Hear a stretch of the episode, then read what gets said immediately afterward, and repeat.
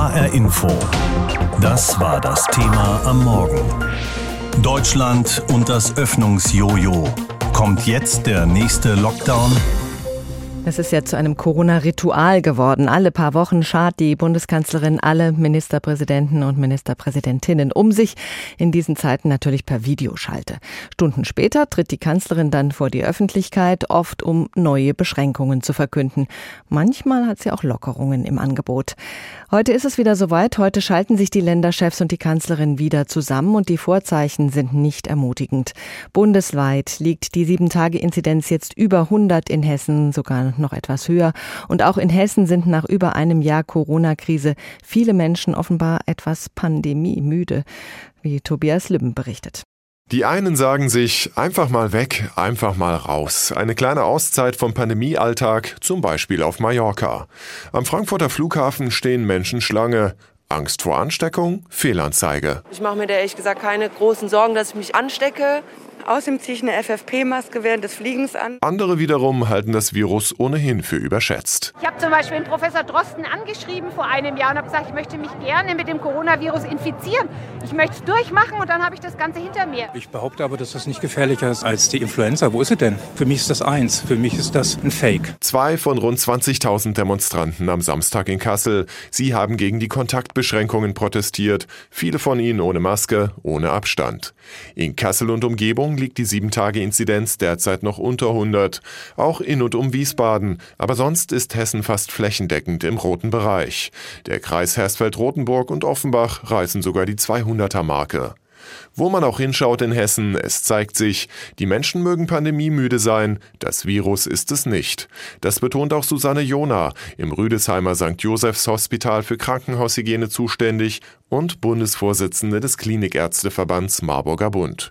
Sie fürchtet, dass sich die Intensivstationen wieder füllen könnten. Denn wir wissen, dass wir es jetzt aufgrund dieser Virusvariante mit einem Virus zu tun haben, der erstens erheblich ansteckender ist der zweitens viel häufiger zu Krankenhausaufnahmen führen wird und drittens leider auch noch relevant höher die Sterblichkeit sein wird. Also keine Zeit für Lockerungen, im Gegenteil, Kontaktbeschränkungen müssten wieder verschärft werden. Der hessische Kultusminister und CDU-Politiker Alexander Lorz ist für Schulen zuständig. Lorz gilt als glühender Verfechter des Präsenzunterrichts, zumindest im Wechselmodus. Mal kommt der eine Teil der Klasse in die Schule, mal der andere.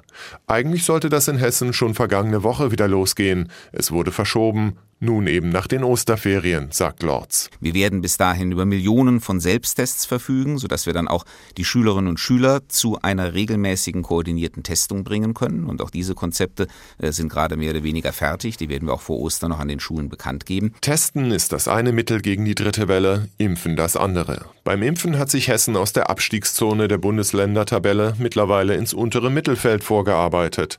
Knapp 9 Prozent haben die Erstimpfung bekommen, rund 4 Prozent sind durch durchgeimpft.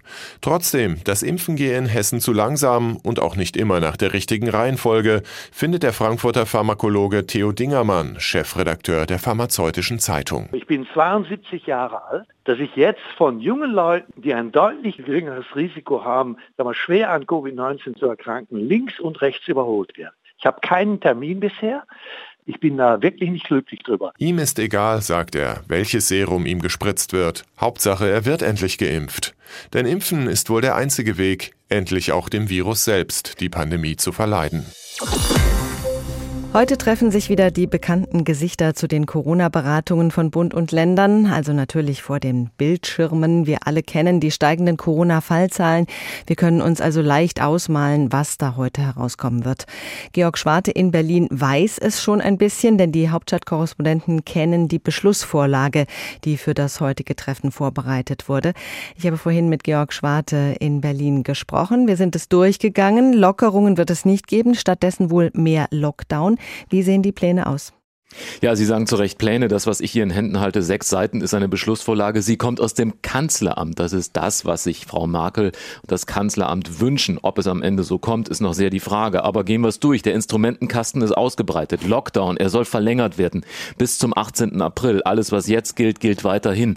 Zweitens, die Notbremse, von der ja jetzt immer die Rede war, auch in der Vergangenheit schon, die ja eingeführt ist. Ab einer Inzidenz von 100 geht alles wieder zurück auf los. Diese Notbremse soll jetzt konsequent um umgesetzt werden, heißt es da, denn in der Vergangenheit gab es immer wieder Fälle, Regionen, wo das nicht der Fall war. Drittens, Ausgangsbeschränkungen, auch davon ist die Rede. Von, die Zeit ist offen gelassen, 22, 23 bis 5 Uhr morgens soll es Ausgangsbeschränkungen geben, möglicherweise.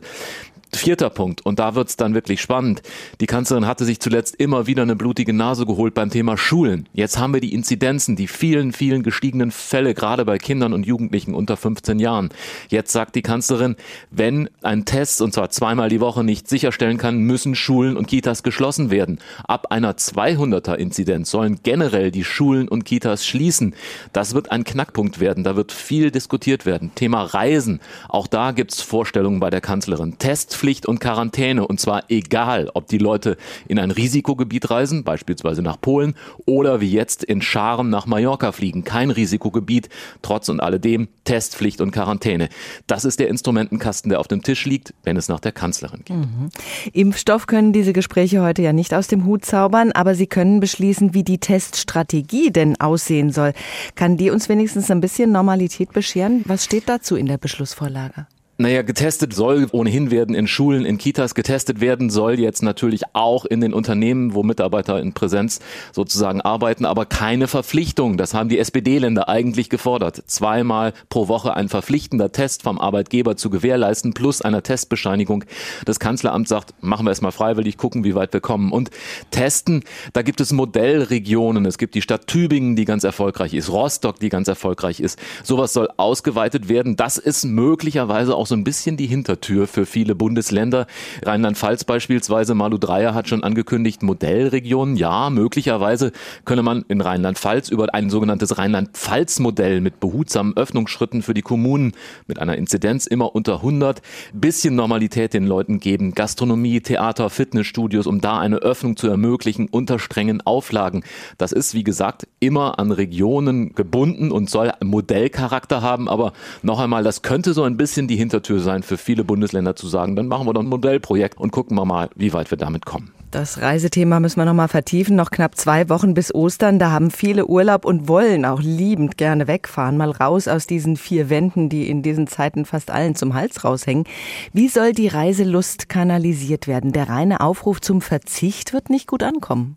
Den hat der Vizekanzler gestern versucht. Wenn jetzt viele in den Osterurlaub starten, dann verhagelt das uns allen den Sommerurlaub. Das war die Devise von Olaf Scholz. Der regierende Bürgermeister von Berlin, Müller, Vorsitzender der Ministerpräsidentenkonferenz, der stand gestern Abend hier bei uns in der ARD. Der hat nochmal gesagt, also Quarantäne und Testpflicht für alle, die ins Ausland fahren und zwar verbindlich. Das muss kommen, seine Begründung. Und was ist mit einer Testpflicht für Reiserückkehrer? Es ist doch nicht zu verstehen, dass ich innerhalb Deutschlands keinen Urlaub machen kann. Wenn ich aus Spanien komme, kann ich mich hier lustig frei bewegen, ohne dass ich getestet werde. Ja, und Stichwort Urlaub in Deutschland, der soll möglich sein, allerdings nur im eigenen Bundesland. Also Hessen fahren in Hessen in Urlaub und zwar allenfalls in Ferienwohnungen, Ferienhäuser, Apartments, Wohnwagen oder Wohnmobile. Man muss Selbstversorger sein. Das ist das sogenannte Konzept des kontaktarmen Urlaubs. Wir lernen immer wieder neue Worte dazu. Was Sie jetzt beschrieben haben, das ist die Beschlussvorlage aus dem Kanzleramt. Was hört man von den Ministerpräsidenten? Naja, da gibt's unterschiedliche Varianten. Die Beschlussvorlage der SPD-Länder ist nur halb so lang. Das sagt schon einiges. Äh, da gibt es andere Vorstellungen. Man wird sich irgendwo einigen müssen, wie immer im Leben. Aber es wird eine sehr, sehr lange, möglicherweise Nacht werden. Das hat auch Hessens Ministerpräsident Bouffier schon am Freitag angekündigt. Die dritte Welle könnte noch schlimmer werden als die Lage vor Weihnachten, sagen einige Experten.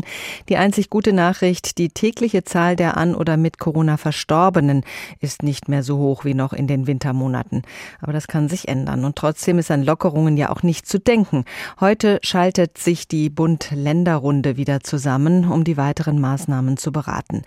Professor Dirk Brockmann ist Leiter der Projektgruppe Epidemiologische Modellierung von Infektionskrankheiten Wissenschaftswissenschaftswissenschaften am Institut für Biologie der Humboldt-Universität in Berlin. Das heißt, er berechnet mathematisch, wie sich die Epidemie entwickelt, welche Maßnahmen welche Folgen haben. Und ich konnte ihn vor der Sendung fragen, sind wir nur schon mittendrin in der dritten Welle oder könnten wir das Schlimmste noch verhindern? Nein, wir sind natürlich schon voll in der dritten Welle drin. Die hat sogar schon eigentlich Mitte Februar begonnen, wurde nur so ein bisschen maskiert. Mitte Februar hat sich schon die britische B117-Variante exponentiell stark ausgebreitet. Und dieser Wildtyp, also das Virus, was wir bisher kannten, das ist runtergegangen in den Zahlen. So hat sich das die Waage gehalten. Und jetzt setzt sich halt die britische Variante durch und treibt dieses exponentielle Wachstum an, was wir jetzt sehen. Also wir sind mittendrin. Und was sagen Ihre Berechnungen, wenn es mit dem Impfen so langsam weitergeht wie bisher? Was heißt das für die kommenden Monate? Ja, es gibt so drei Aspekte. Es gibt Kontakte, Impfen und Tests. Und alles muss jetzt gleichzeitig eingesetzt werden, damit das Schlimmste verhindert werden kann, was diese das exponentielle Wachstum antreibt. Also Kontakte reduzieren bedeutet, wir müssen jetzt in einen kurzen, schnellen Lockdown, der dann sonst sowieso kommen würde, wenn die Fallzahlen durch die Decke gegangen sind. Das. Zweite ist, dass wir bei dem Impfen halt viel mehr verimpfen müssen pro Tag. Jetzt haben wir mehr Impfdosen im zweiten Quartal. Und da ist die Hoffnung, dass wir sehr, sehr, sehr schnell sehr viele Menschen impfen können, damit wenigstens in Ansätzen die Herdenimmunität wirken kann gegen die dritte Welle. Und das dritte sind halt die Tests, die man machen sollte Betrieben, auch in Schulen, die zum Beispiel dann geöffnet werden oder schon offen sind, um asymptomatische Infektionen rauszufiltern. Die Schnelltests, die sollen mehr Normalität ermöglichen bei Kulturveranstaltungen in der Schule. Wie viel Sicherheit bieten die denn wirklich? Ja, die kann man verschieden einsetzen. Eine Art und Weise, die einzusetzen, ist in Betrieben und Schulen, dass man das Screening macht. Das heißt, man testet einen bestimmten Satz der Schüler oder der Menschen in Betrieben zweimal wöchentlich zum Beispiel. Und so kann man schon, das haben verschiedene Studien aus den USA auch gezeigt, von sehr renommierten Wissenschaftlerinnen und Wissenschaftlern, dass man da sehr effizient auch die Ausbreitung schon eindämmen kann, ohne dass man alle die ganze Zeit und jeden Tag testen. Hm, es wird, ja. Es wird vielleicht auch um die Osterferien gehen beim Treffen heute. Die Menschen wollen reisen, zum Beispiel nach Mallorca, was ja jetzt wieder aufgemacht hat. Wie stehen Sie denn zu Auslandsreisen oder auch Ferien im Inland, an der Nordsee oder an den Alpen? Würde das die Lage deutlich verschlechtern? Das kann man in Modellen nur sehr schwer beantworten, weil das natürlich sehr hoch differenziert ist. Es macht natürlich einen großen Unterschied, ob ich zum Beispiel im Urlaub an die norwegische Atlantikküste in ein Blockhaus fahre und da drei Wochen bleibe oder ob ich an einen Ort fahre, wo sehr viel gefeiert wird, sehr viele Kontakte äh, mich dahin begebe. Das macht einen Riesenunterschied. Und das heißt also, Reisen bedeutet halt auch immer, man muss es immer verbinden damit, was eigentlich an dem Ort passiert, wo man hinreist. Hm. Wie stark das Infektionsgeschehen da stattfinden würde. Und der zweite Aspekt ist der natürlich der neuen Varianten. Wir erleben das jetzt mit B117 in Deutschland, das sich durchgesetzt hat. Es gibt aber auch noch andere Varianten. Man möchte natürlich auch nicht durch diesen globalen Reiseverkehr diese gefährlichen Varianten überall auf dem Globus verteilen. Hm. Und deshalb halte ich das für nicht besonders gut für das Infektionsgeschehen global oder auch in Europa. Klar, mehr Durchmischung äh, bedeutet dann auch ein größeres Risiko.